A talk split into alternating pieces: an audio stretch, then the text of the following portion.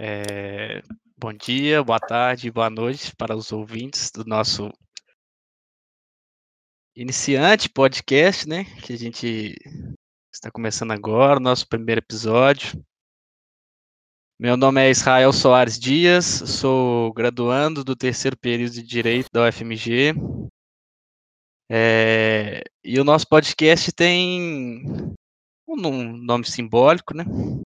Que seria um futuro melhor, porque a gente vai falar um pouco da lei de, de liberdade econômica e o grupo meio que tem uma opinião, né, sobre que essa lei vai trazer um futuro econômico um pouco melhor para o nosso país, que sempre foi muito difícil de investir. Estou aqui com meu amigo Matheus, que ele vai se apresentar um pouco melhor agora. E já vai começar falando um pouco sobre o contexto histórico de por que, que essa lei foi criada, né? Então, Pode galera, prazer, meu nome é Matheus, como o Israel disse, Matheus da Silva de Paula Freitas. Também sou graduando do curso de Direito da, da Universidade de Minas, Minas Gerais. E agora a gente vai estar apresentando aqui um pouco sobre o contexto histórico, falar de modo geral também sobre a Lei da Liberdade Econômica e depois dar um pouco da nossa, da nossa opinião. Na verdade, em todo momento nós vamos estar colocando um pouco da nossa subjetividade, né, para falar da Lei de Liberdade Econômica, que, ao meu ver, dando uma antecipação, foi uma lei muito, muito benéfica, né, para o país, para para a atividade econômica. E o contexto histórico, o que, que foi, o que levou a ser criada essa lei. Vou falar um pouco, é, um pouco sobre o nosso país, né? O nosso país ele é conhecido pelo excesso de regulação e pelo baixo índice de liberdade econômica. E, é, e tem uma qualificação para isso, que é pelo Heritage Foundation. E nós te, é, temos uma pontuação em 2020 de um score de 53,7 e numa escala que vai até 100. E isso vai medir na prática o tamanho do governo, a eficiência regulatória e o Estado de Direito. E essa posição é muito ruim né, né nessa, nesse índice. Nós estamos, se eu não me engano, na posição 23 aqui do, dos países da América Latina, e nós ficamos atrás de muitos países que, que são considerados por nós países mais fechados, né? E isso mostra que a gente tem um excesso muito grande de regulação, de burocracia para desempenhar a atividade econômica como um todo. E, e é importante que essa lei venha para realmente estar tá, tá mudando esses aspectos e juntamente com outras leis que vieram em 2019, 2020, como a reforma trabalhista, que já deu algumas pontuações, já deu uma esperança maior de da gente estar tá da gente estar tá, é, abrindo portas né, para um investimento, para para uma, uma regulação menos desarrojada né, no país. É tudo em caminho da procurando a evolução, né, econômica, né, porque como a gente vê no, no ranking que você falou, a pontuação de 53,7%, uma pontuação total de 100 realmente é muito chega a ser, é medíocre, né? É, tem países que com a pontuação de 90, um pouco mais de 90, e nós apenas com 53,7. Muito pouco, né? Para um país desse tamanho, com tanto potencial quanto o Brasil, né?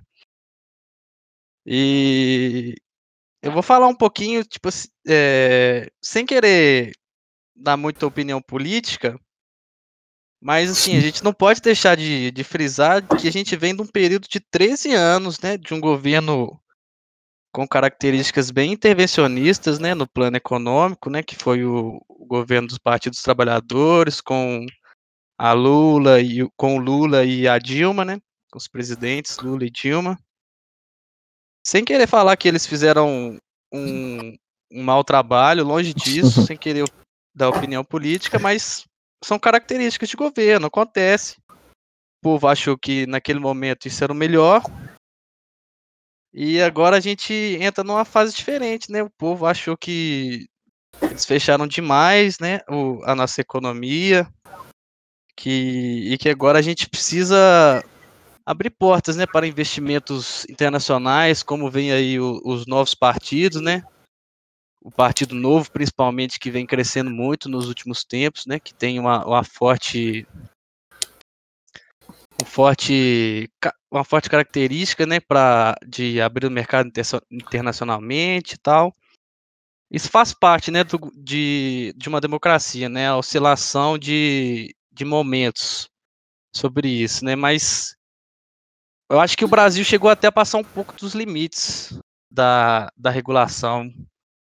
Nós temos tantas leis que muitos de nós nem conhecemos, leis que impedem muito o empreendedorismo brasileiro e que, graças a essa nova lei aí, talvez a gente esteja começando a trilhar um novo caminho, né? um caminho diferente para uma abertura melhor de comércio.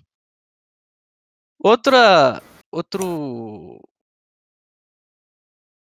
outro cenário né, que beneficiou bastante a forte vinda dessa lei de liberdade econômica foi a crise, né? Passamos por um período de crise bem forte nos anos de 2010, nos anos de 2010 até em 2020, né? Até agora não recuperamos muito bem dessa crise. E, inclusive, essa lei é uma, uma das esperanças, né? De, de conseguirmos é, atravessar esse período de crise com altos desempregos aí, que inclusive refletem na alta informalidade né, da economia brasileira. Temos muitas pessoas trabalhando nos mercados informais, o que atrapalha demais o governo, né? na arrecadação, muitas vezes, de impostos, é, nos dados da, da, em relação internacional, em relação aos, índices internacionais, a informalidade é bem negativo para, para qualquer governo, né? não só o brasileiro, mas qualquer governo mundial. E ainda mais que o, que o governo brasileiro tem a meta hoje em dia de entrar na OCDE, né? Como já disse o presidente Jair Bolsonaro. Estamos caminhando para tentar entrar na OCDE, né? Um dos maiores blocos econômicos que tem. Não um bloco, né? Mas um grupo econômico bem forte, dos, das maiores economias do mundo. E é uma informalidade tão alta assim, com certeza é negativa, né? Chegamos a ter 38,4 milhões de pessoas em 2019 informais, né, num país que tem 200 milhões de pessoas, com certeza é um número bem bem significativo, né? Israel, é, essa informalidade é até um paradoxo, né? Porque esse excesso de burocratização, esse excesso de, de que o, o, país tenta arrecadar por meio dessas, desse excesso de regulação, faz com que as pessoas entrem na informalidade, os microempreendedores, os pequenos empresários fiquem também na informalidade e acaba que eles mesmos, o, país, no caso, é, deixa de arrecadar muito, então deixa de entrar, o PIB fica, fica assim bem menor do que poderia ser, é, por causa desse excesso de burocratização, por causa desse excesso de, de alvarás, de licitação, é, de tentar todo custo no meio da canetada, né, de estar tá, é, de tá pegando o dinheiro do microempresário e, desse, dessas pessoas que não têm muito não tem muito dinheiro para investir e querem começar com pouco. Então é um paradoxo, né? De fato é bem contraditório, né? O governo tenta de tudo para para trazer a formalidade, né, através de todos os tipos de legislação, de burocratização e acaba incentivando a informalidade, né? De fato, um, para, um paradoxo, uma contradição bem grande, né? Que vemos no governo brasileiro aí. Mas que estamos caminhando para uns caminhos melhores, né? Isso, isso eu acho que não temos dúvida, né? Com certeza. Agora, pulando para uma parte um pouco mais jurídica, né? A gente vai explicar para as pessoas é, como que de fato surgiu essa lei, né? É, ela é derivada da medida provisória, né, do, do governo Jair Bolsonaro, a medida provisória 881 de 30 de abril de 2019, que, de, que estabeleceu a Declaração dos Direitos da Liberdade Econômica. É, durante o período de aproximadamente de abril até setembro, dá o quê? Três, quatro meses? Ela ficou. Quanto tempo dá aí, perfeitamente? Abril, maio. Cinco meses. Julho, agosto. Cinco meses, né? Até setembro. Ela ficou tramitando aí no nosso Congresso, no, no Congresso Nacional, no Senado. Enxugando um pouco, depois é, colocando um pouco mais. Exatamente, né? Até ela se tornar a Lei 13.874, de 20 de setembro de 2019.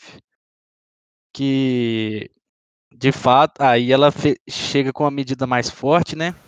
Que aí ela chega com a medida permanente, né? Fica permanente, quando é lei se torna permanente. E nós todos teremos que nos ajustar sobre essa lei, né? A medida provisória pode ser revogada ou não. Nesse caso não foi, se transformou em lei. Revogou alguns artigos que os nossos representantes acharam que deveriam ser revogados, que eram um pouco autoritários, que não cabiam naquela medida, e se tornou a na Lei 13874, de 20 de setembro de 2019. E agora, então vamos falar, partir agora um pouco para falar sobre os aspectos gerais. Quais, for, quais foram as mudanças significativas, né? E até quando você falou dessa que agora a gente tem que se adequar, né, a essa nova lei, quem deverá mesmo se adequar a essa lei é o poder público, né, para que, que ele Exatamente. possa estar tá dando mais, mais liberdade, como fala a lei. A lei, né? nem, a lei não é nem para os cidadãos, né? É para o próprio Estado, né? É o próprio Estado, é restringindo eles mesmo. E eu vou falar um pouco sobre, começar a falar sobre os princípios que vão nortear essa lei, que está no seu artigo 2 Vou ler aqui porque é bem importante, eu acho bem importante explicitar eles. Então, são princípios que norteiam o dispositivo disposto nessa lei. A liberdade como uma garantia no exercício da, da atividade econômica, a boa-fé do particular perante o poder público, a intervenção subsidiária e excepcional do Estado sobre o exercício de atividade econômica e o reconhecimento da vulnerabilidade do particular perante o Estado. Então a gente pode, pode estar vendo aqui que no inciso terceiro fala que a intervenção do Estado será subsidiária e excepcional sobre o exercício da atividade econômica. O que, que é isso quer dizer? que eles estão querendo dar limite aos limites que são impetrados pelo Estado nas questões de ordem econômica. Então ele vai restringir esse espectro de atuação do Estado. E isso vai dar, como a lei mesmo diz, mais liberdade para a gente, que é, vai ser uma garantia. Agora, é uma garantia que é um dos princípios que norteia, que vai nortear o, o essa, essa lei. E também reconhecer a, econômica. Com certeza, isso daí vai mudar de forma significativa, né? Porque agora o Estado ele não pode intervir de qualquer forma, ele tem que respeitar essa lei, e isso daqui tem um aspecto positivo muito grande para a economia e para os e pros, é, até para a geração de emprego, para a formalização das empresas, arrecadação e tudo que quer dizer economia, né? Então ele vem para estabelecer a proteção à livre iniciativa. E precisaria disso, porque já está previsto no texto, no texto constitucional essa questão da livre iniciativa. Então, será que mesmo que a gente precisaria de uma lei para para ter essa proteção, essa livre iniciativa? Eu acho que sim, né? Porque a gente tinha muitas leis que não, que não respeitavam essa livre iniciativa e como o Brasil a gente precisa de de um acabouço muito um grande, bem né? legislativo, né? Então a gente precisa de leis, coisa. qualquer coisa, para qualquer coisa. Então a gente precisa algo que já está previsto no, na Constituição precisa de uma proteção maior de uma lei para que o Estado possa de ser fato, limitado, né? De fato, deixe a gente fazer as nossas atividades, né? Deixe o brasileiro de fato empreender, né? Muito... Com certeza. Não diria nem contraditório, mas não sei qual seria a palavra exata, né? Mas com certeza uma, uma bem estranho, né? Bem desnecessário, né? Você já o texto constitucional, nosso maior texto, nosso maior a nossa bússola ali, né, onde aponta o nosso norte e nós ainda desrespeitamos ela, né? Sim. Então, agora eu vou falar aqui sobre um artigo que eu acho importante, que foi mudado, de forma bem sucinta, que é o artigo 421 do Código Civil. Antes ele falava que a liberdade de contratar será exercida em razão e nos limites da função social do contrato. E esse dispositivo tratava de dois princípios, né, que regiam os contratos. De um lado, o princípio da liberdade contratual e o e, e ou a autonomia da vontade, e de outro, o princípio da função social do contrato. e que esse princípio da função social do contrato, pelo menos ao meu ver, não demonstra de forma clara o seu significado e nem os seus pressupostos para a aplicação. E essa expressão função social, de muitas formas, em várias sentenças, em vários julgados, era, um, era usado de forma de. assim, sem uma base muito muito certa, muito concreta e usado como argumento retórico, só para justificar a sentença. Como é, a gente é usado a dignidade da pessoa humana que fundamenta todo o conteúdo constitucional, né? Então, uhum. só que são são expressões diferentes. A dignidade da pessoa humana realmente fundamenta o nosso o nosso conteúdo constitucional. Já esse e tem bases é, consolidadas para isso. Já a função forte, social né? não tinha. adora a dignidade da pessoa humana. Com certeza, e com certeza a vida, a vida humana é um pressuposto muito importante né, para a nossa Constituição e para a nossa jurisprudência, doutrina e tudo mais. Já o, a questão da função social do contrato não, tinha, não tem essa base muito forte. Então, vários julgados apresentava de forma desarrojada essa, essa argumentação. E até tem um caso da soja verde, se me permite falar, que em síntese é um caso que vai ser apresentado da seguinte maneira: a produção de soja no estado de Goiás, isso é, se eu não me engano, 2003, é, era realizada através de capital privado. Aí, desta forma, os negociadores compravam o produto de maneira antecipada, eles investiam no plantio dos agricultores, então de forma antecipada. E, no entanto, vai ter um período em que a soja se valorizou de maneira inesperada. E nessa, por essa razão, os agricultores ingressaram na justiça para interromper a entrega do produto aos negociadores que investiram no plantio. E, e eles já haviam pagado antecipadamente pela produção. Então eles queriam, depois do plantio, receber, é, receber a soja, no caso. Uhum. Então, e eles empreitaram, empreitaram na justiça para que ele não pudesse, não quisessem entregar esse, essa soja. E, e o juiz no Tribunal de Justiça de Goiás é, liberou os agricultores de entregar soja aos negociadores e explicando que ele isso estava em disparidade e não cumpria a função social do contrato. Então, no caso, eu acho que assim, que se a soja também desvalorizasse, eles iam ter ganhos ou, ou não. Então, se fosse em outra. Se fosse de outra maneira, também seria usado isso. Tem vários julgados que mostram que não tem uma, uma forte argumentação sobre o princípio, sobre como usar esse princípio. Então, só usaram o princípio de que ah, houve a valorização e que os agricultores são vulneráveis é, perante os, os negociadores e não cumpria a função social do, do contrato. É então, é eles foram eximidos disso.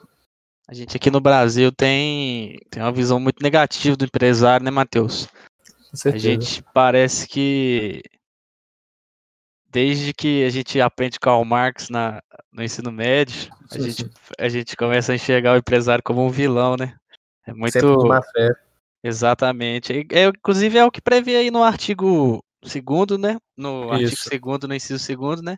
A boa-fé do particular perante o poder público, né? Isso ficou tão tão forjado na nossa cultura que até o poder público desconfia do empresário. É impressionante isso, né? Precisamos adicionar um artigo onde que o poder público deve impor a boa deve supor a boa fé do empresário, né? Muito estranho isso achar sempre que o empresário é o inimigo da sociedade quando ele só está tentando gerar empregos e, e gerar apenas capitalizar para o país, né? Muito estranho isso, mas. Não.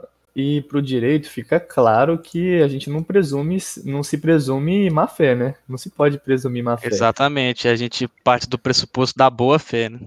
Então, e, e esse, e esse, esse inciso segundo aqui no artigo 2, assim, nem precisaria de ser colocado, porque a boa-fé com certeza é presumida. Não se presume a boa-fé. A má-fé, ela se. Como fala? Ela, ela, deve ser provada, né? Isso, ela se prova. Já a, boa, a má-fé se, se prova e a boa-fé, ela. Ela tem que ser. Ela. Como fala? É igual a presunção de inocência, né? Ela já vem com o ser humano, né? Como se já fosse um direito. Você é inocente até que se prove o contrário, né? E é exatamente o que o que acontece com a boa-fé. Você está agindo de boa-fé até que se prove o contrário. Mas no com Brasil, para o empresário. Foi invertido. Foi invertida essa você situação. Tem que, você tem que provar a, a sua boa-fé. Exatamente, a gente tem o. Não é mais o ônus da prova, né? É o contrário. Com certeza. É, agora, fala mais um pouquinho da, da lei aqui, mais um, um tópico pequeno, mas importante, que a lei prevê um, a proteção maior sobre os bens do empresário, né? Sobre a separação de pessoa física pessoa jurídica, né? Antes a lei, é, caso o empresário falisse, né? É, muitas vezes se utilizava do, do, das pertences da pessoa física, do empresário, do sócio, para pagar essas dívidas, né? E, nesse, e, isso não é previsto em lei, nunca foi. Inclusive o Código Civil prevê o contrário, mas no Brasil era uma prática comum da jurisprudência e a lei novamente vem reforçar algo que já estava escrito em nossa legislação, né? Ela vem novamente reforçar a proteção dos bens do sócio que deve ter uma separação ainda mais clara sobre esses dois esses dois aspectos da empresa aí, entre a diferenciação maior entre empresa e empresário, né? Que, que se Deus é, que se que se der certo, né, que se a cultura colher, a jurisprudência colher, de fato será bem benéfico para o empresário novamente. E também até em questão dessa que você está falando, também tem a questão do investidor anjo, que é no investimento das startups. É, muito acontecia que eles investiam nas startups, que eles colocavam o seu patrimônio em risco, o seu patrimônio não, o seu investimento em risco, que acabam colocando, acabavam colocando também o seu patrimônio em risco, que também não está previsto em lei. Então esses investidores anjos colocavam, vamos colocar assim um valor de 80 mil num negócio, esse negócio vinha falir, vinha acontecer algumas algumas situações ruins para, para essa startup. E não só o investimento era perdido, que isso é claro, tem um risco, né? Então, se eu coloco 80 mil, posso, pode virar milhões, mas também pode zerar. Porém, não, porém o, os bens desse investidor anjo é, muitas vezes também eram impactados. Isso é muito, isso é muito ruim, né? né? Exatamente. Porque se eu quero investir numa startup, eu vou ficar com medo, né? É, vai inibir. é um risco bem grande, né? É um risco bem grande. Você coloca 80 mil e perde 500 mil, já pensou? Perde os seus bens, então tem que ter uma proteção maior. Espera-se que com essa lei a proteção de fato fique maior, né? E, e mais, mais um ponto aqui, que é a liberdade que os empresários têm de, de abrir seus comércios, né? Finais de semana, é, em feriados, né? De, caso não esteja previsto em lei, né? Porque se estiver previsto em lei que não pode abrir naquele, naquele determinado dia, de fato não poderá. Mas caso não esteja previsto, é, eles poderão abrir finais de semana e feriados, né? Que antes é, muitos sindicatos não proibiam isso, é, falavam que aumentava demais a, as horas do trabalhador, mas tudo isso agora pode ser conversado com, entre empresário e empregado e se espera que possa melhorar, né? Porque muitas vezes, vou dar exemplos de cidade pequena, muitas vezes finais de semana tá tudo fechado, né? É, supermercados às vezes fecham, farmácias às vezes fecham, mas quando a gente vai em São Paulo, por exemplo, grande parte de grandes empresas estão sempre abertas. Por exemplo, Araújo, uma, é, uma é, esqueci o nome, mas é uma, é uma farmácia que fica aberta 24 horas por dia. Grandes, uma grande empresa farmacêutica fica aberta 24 horas por dia, enquanto algumas outras pequenas farmácias não poderiam ficar abertas. Agora Uma essas outras. De mercado, né? Exatamente, parecia que era só para o grande, né? Que beneficiava somente o grande, enquanto o pequeno tinha esse prejuízo, né? Mas agora a igualdade vem aí em prol do em prol da concorrência, né? Para que os pequenos possam também um dia virar grande. E sabe o que acontece também? Isso enseja também que só shopping centers agora podem é, funcionar até as 10 horas e acaba acontecendo uma é, desertificação do, dos grandes centros, né?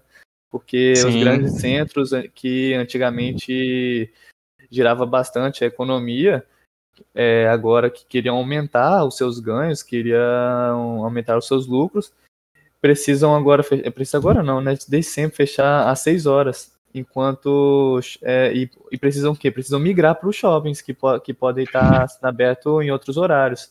E isso atrapalha, porque se você pensa numa, numa, numa cidade, num bairro onde um comércio está sendo forte, é, e está aberto até mais tarde, até a segurança fica melhor, porque tem circulação de pessoas, então não fica um lugar deserto, e isso também impacta na, nos pequenos empresários, naquelas pessoas que abriram um MEI. Principalmente dos pequenos, né? Porque você imagina uma uma costureira que está querendo que tá querendo funcionar duas horas da manhã. Por que, que ela não pode funcionar duas horas da manhã? Então, é. a gente tem que, tem que rever essas coisas. Claro que tem que ser respeitado, né? Como o artigo 3 fala, que ele tem que estar tá respeitando a legislação do trabalhista, as questões dos ambientes, da poluição sonora. Então, tem várias coisas que podem estar tá, que podem estar tá limitando isso. Também não é algo Desde que não prejudique o meio ambiente, né? Com certeza. Desde que não prejudique o meio ambiente, que é o que basicamente prevê a lei, né? Poluição sonora para os vizinhos, é, poluição em geral para o meio ambiente, né? Não pode. Né? Mas agora a gente vai migrar para uma pra maior intenção né, do nosso podcast, que seria a liberação de atos públicos prévios para abertura de negócios, né? Que são os alvarás, que antigamente atrasavam em muito e muito a abertura de novas empresas. E é isso que será o nosso foco agora. A gente vai explicar um pouco mais sobre quanto isso é impactante, o quanto isso é benéfico para os, principalmente os pequenos empresários, principalmente os pequenos empresários que parece ser o maior foco dessa lei. É... É... O que seria isso, né? A liberação de atos públicos prévios para abertura de negócio.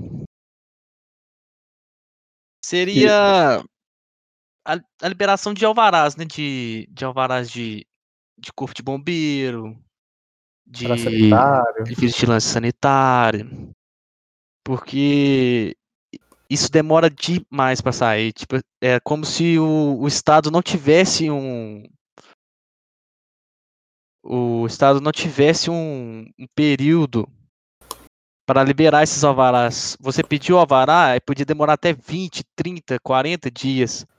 E são tantos alvarás que, que demorava demais para. Né? Também, além do custo, o tempo, né? Às vezes você só queria abrir a sua empresa, mas demorava em torno de 120 dias para você conseguir abrir a sua empresa, porque o Estado meio que não dava a atenção necessária para os cidadãos, né? Sim. Os cidadãos, cidadãos, perdão. Não dava atenção necessária para os cidadãos, né? Parecia que o Estado estava fazendo um favor, né? E não seu dever. Aí eles enrolavam, enrolavam, enrolavam e só entregavam com bastante demora, né? E quem mas... mais e mais a informalidade. Exatamente. E mas para quem que é essas essa liberação de atos públicos? É somente para atividades de baixo risco. E quais são as atividades de baixo risco? É esse, eu acho que é a questão é a questão principal desse inciso. É, o que são as atividades de baixo risco? A lei não não presume, não fala o que são as atividades de baixo risco, mas a resolução número 51 de 11 de junho de 2019 fala sobre isso no âmbito do governo federal. Ela explica um pouco mais sobre quais seriam as atividades de baixo risco e ela, ela até separa em anexo A, anexo 1A. É, aos pequenos empresários, vale a pena checar essa resolução, vale muito a pena. Você vai ser você vai ter uma liberação, né? você vai ter uma liberação muito grande de de tempo, tempo e dinheiro, de, de, de, financeiro. Você pode até entre entre mil e duzentos reais até quinhentos reais, se não me engano, de de, de salvaguarda, né? De em vez de você começar já devendo, você já começa no verde ali o seu negócio. Vale muito a pena, mas isso é só essa resolução serve somente no âmbito do governo federal. Você deve também olhar o âmbito do, da sua cidade. Cada prefeito liberou um decreto sobre quais alvarás estão estão é, liberados, né, de desses quais desses atos públicos estão liberados para o empresário atuar sem eles. No caso, a gente vai dar o, o, exemplo do caso de Belo Horizonte, porque nós estamos na Universidade Federal de Minas Gerais e que se localiza em Belo Horizonte. Né? No caso de, de Belo Horizonte, foi o decreto número 17.249, de 19 de 12 de, de 2019, liberado pelo prefeito Calil. E vamos dar uns exemplos desses, dessas atividades de baixo risco. São mais de 200, são 275 atividades empresariais que foram isentadas desses, desses autos públicos. É muita é, coisa.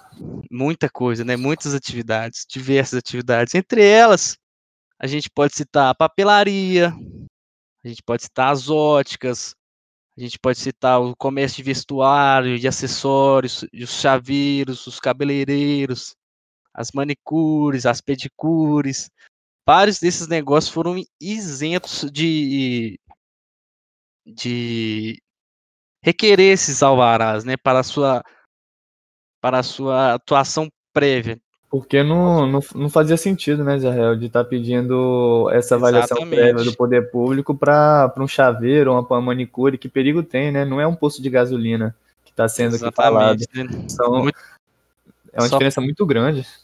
Basicamente só vai vai pegar fogo se cair um ar lá dentro, né? O cabelo da, da é, Exatamente, o cabelo da cliente se pegar fogo ali, aí espalha, né? Pois é, não tem muito sentido não eles pedirem de todo tipo de atividade empresarial. Então eles têm que presumir que algumas atividades são, são de baixo risco e porque às vezes o empresário, o microempreendedor tem que alocar grande parte do seu investimento não para comprar produtos ou para melhorar a sua infraestrutura, mas sim para estar tá custeando essa, esse tipo de, de burocratização, né? Exatamente. Que só beneficiam os próprios burocratas, que, que muitas vezes atrapalham a livre concorrência, né? E também ficam arrecadando dinheiro, dinheiro, Exatamente. dinheiro, e que a gente não sabe para onde que está indo. Exatamente, né? O empresário já chega devendo o governo, né? Em vez, dele começar, em vez dele começar e fazer a sua atividade empresarial ali, é, meio que deixar na mão da sua competência, né? Tipo assim, se ele vai ser bom o suficiente para para gerar empregos e, e lucrar, em vez dele começar já nessa nesse âmbito assim, ele já começa meio que no vermelho, né? Devendo devendo para o governo vários alvarás vários atos públicos prévios. Né? E aqui, aqui não está querendo dizer que não, vai, não será fiscalizado, que está querendo dizer que os atos públicos prévios não serão, é, não serão mais requeridos, mas vai ter sim uma fiscalização posterior. Isso é bom Exatamente. deixar claro, porque às vezes acha que ah, não vai ter mais fiscalização, porque pode acarretar várias coisas, né? Várias atividades empresariais, mesmo de baixo risco, podem acarretar diversos problemas para os vizinhos, para a comunidade. Então, essa no caso dessa liberação, é apenas para os atos públicos prévios, que já é uma ajuda muito grande. Claro que a fiscalização posterior ainda vai estar tá, vai tá acontecendo. Sim, sim. Isso é. Para mim, ao meu ver, essa medida é, é basicamente para diminuir o tempo né, que se demora para abrir uma empresa no Brasil. Né? Que de fato sempre foi muito alto e que nos últimos dois, três anos teve uma queda bem grande, significativa. A gente vai citar um pouco disso mais depois, mas o nosso foco agora vai ser exemplificar um pouco dos números, né? Dos gastos que essa burocracia essa burocracia gerava, né? Por exemplo, um dos exemplos da de alvarás seria o alvará sanitário, que pode variar em torno de 100 reais e na maioria das vezes o cálculo é em função da metragem, ou seja, podia até subir ou maior. descer dependendo do, ta do tamanho do estabelecimento. Outro desses alvarás seria o do corpo de bombeiro, que também pode girar em torno de 100 reais. É, isso também é, varia em torno da metragem ali, mas esses alvará de bombeiro também é, tem os gastos os gastos de materiais com ele, né? Às vezes você precisa de placas de incêndio, às vezes você precisa de extintores, pintar as, o, o, o, chão de vermelho ali na área onde vai ficar o extintor, é, às vezes fazer um corredor somente para saída de, de caso haja um incêndio. Ou seja, além dos 100 reais, teria mais alguns gastos com itens é, de proteção contra fogo e, e, e, caso haja fogo, o escape, né? Tem a taxa do alvará do estabelecimento, que é que se você requer na sua prefeitura, é, que pode variar entre 100 e 500 reais, dependendo da prefeitura, da cidade em que você mora. Também é, é medida por meio da metragem quadrada do estabelecimento, ou seja, pode ainda ser maior que o número de 500 reais. E tem um avará especial conforme a atividade. Né? Às vezes você pratica uma atividade empresarial um pouco mais complicada, que requer outro alvará. Vamos dar o exemplo aqui de, de, de, uma farmácia, por exemplo. Ela vai requerer outro alvará, né? Que, que é sobre itens químicos. Que aí pode variar entre 200 e 500 reais, né?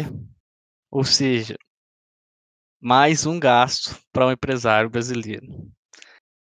Fazendo essas contas que a gente fez aqui, sem aumentar nem diminuir em, em relação à metragem, é, o mínimo, o mínimo, na melhor das hipóteses, o empresário já abre sua empresa devendo 500 reais. É um é um gasto muito grande? Se você, for se você for pensar que o salário mínimo brasileiro é mil reais, é metade de um salário mínimo. Ou se seja, você... na melhor das hipóteses, você tem que pagar meio salário mínimo para poder abrir a sua empresa.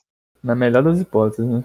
Exatamente. E caso seja a pior das hipóteses, R$ 1.200, que seria mais que o salário mínimo de um, emprega de, um, de um empregado, de um funcionário brasileiro, né? Ou seja. você... Muita coisa. E você pensa, Israel, que imagina a dona Maria lá querendo, que é costureira, que ele quer abrir. Quer abrir uma pequena empresa no, na sua garagem. Porque ela possa estar. Tá vendendo né, algumas blusinhas. Vendendo algumas blusinhas e, e também conseguir pegar é, um crédito maior para estar tá aumentando e tal. Imagina ela tá precisando de tudo isso daí, ó, para para estar tá funcionando. Isso daí, com certeza, a maioria não, não faz porque não tem como. É, fica, é inviável, né? É inviável demais. Aí a dona Maria faz o quê? Trabalha na informalidade.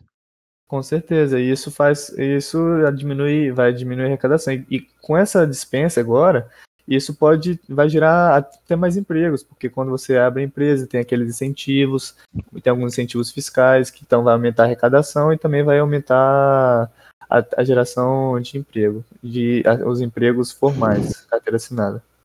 Exatamente, exatamente. Agora, fazer um pouquinho a comparação entre como era antes da lei e como é depois da lei, né? porque já estamos em vigor da lei. É, segundo o Banco Mundial, uma pesquisa realizada em 2015, um pouco antes da um pouco antes da formatação da lei da, e da sua e do período em que ela vigora, no Brasil demorava em média 107 dias para se abrir uma empresa, ou seja, demorava mais de três meses para conseguir se abrir uma empresa no Brasil. Que empresa internacional vai demorar três meses para abrir a sua sede no Brasil? Qual empresa? Ela tem que estar tá querendo muito, não tem, Matheus? Tem que estar tá querendo muito investir. Tem que ser muito grande, né? Ela tem que estar tá querendo muito investir num país desse. E o Brasil ocupava a apenas o a posição 140 do ranking, né? Só isso? Seja, é só isso, né? Só 140, né? Ou seja, um dos mais difíceis, sem dúvida nenhuma, de abrir alguma empresa. Sem dúvida nenhuma. E aí, se a gente for pensar que isso é, claro, é uma média de todos os estados brasileiros, né? É, vale destacar que a cidade de São Paulo, que é o nosso polo, né? Nosso polo é, econômico, sem dúvida nenhuma, né? Sem, sem nem discussão. Demorava em, na, no período mínimo de 20 dias, ou seja, de fato, de fato, bem significativo. E hoje, de acordo com a mesma, hoje em dia não, né? No do ano de 2019, o Banco Mundial fez outra pesquisa. No Brasil, esse número de 107 se tornou 17, 17 dias, né? 90 dias de diferença, olha para você, por causa de uma lei. O tanto que essa mudança é de fato drástica e significativa. Né? Com certeza veio para ajudar muito. Isso tudo por causa da de alvarás, hein? Olha para você ver. Tanto que a burocratização é negativa, né? Além de ser negativa para o tempo, né, do empresário, para o bolso. Para o bolso também. Mas a gente vai, eu vou dar só mais uma só mais uma fala aqui que eu achei bem negativa. Uma coisa que eu achei negativa nessa lei, a última coisa, né, para a gente encerrar aqui essa conversa que a gente está tendo aqui, essa falta de padronização do, das atividades de baixo risco. Eu sei que a federalização brasileira é muito importante, né? Que cada estado sabe melhor o que o aflige, né? O que é importante para ele, mas eu acho que uma, uma padronização seria um pouco mais benéfica ainda. Acho que se tudo fosse todos iguais no Brasil, às vezes uma pessoa do sul quer investir em outro estado, em vez dela ter que procurar mais uma burocratização, né? Mais uma coisa, mais uma mais um item antes de abrir a sua empresa, ele já teria isso em suas mãos, em seus conhecimentos, né? Mas eu acho que fica por aqui esse, essa conversa que a gente teve. A gente não, não chegou a aprofundar muito nos outros itens, a gente chegou a falar um pouco mais sobre os alvarás aqui, que era mais o foco mas eu acho que deu para entender um pouco mais sobre, sobre a lei de liberdade econômica e quais são as suas positividades para o nosso futuro. E a gente espera de fato que ela seja bem abraçada pelo brasileiro e que ela possa mudar um pouco essa essa visão negativa que a gente tem sobre o empresário brasileiro, que só quer o bem. A verdade é essa, o empresário só quer o bem. Ele só quer poder fazer a sua a sua atividade empresarial ali, gerar um pouco mais de empregos e empurrar o Brasil para frente. Né? Com certeza, essa, essa lei ela é, ela é, novíssima, né? Então vale muito a pena que todos é, busquem um pouco um pouco nela, dar uma lidinha nela para para estar tá vendo o que o que realmente ela está impactando, porque a gente não conseguiria em, um, em apenas alguns minutos estar tá falando sobre todos os aspectos aqui positivos, mas são muitos, são muitos mesmo. Então é isso, pessoal. Muito obrigado pela atenção. Esperamos que mais momentos desses possam acontecer. Obrigado, galera. Tchau, tchau.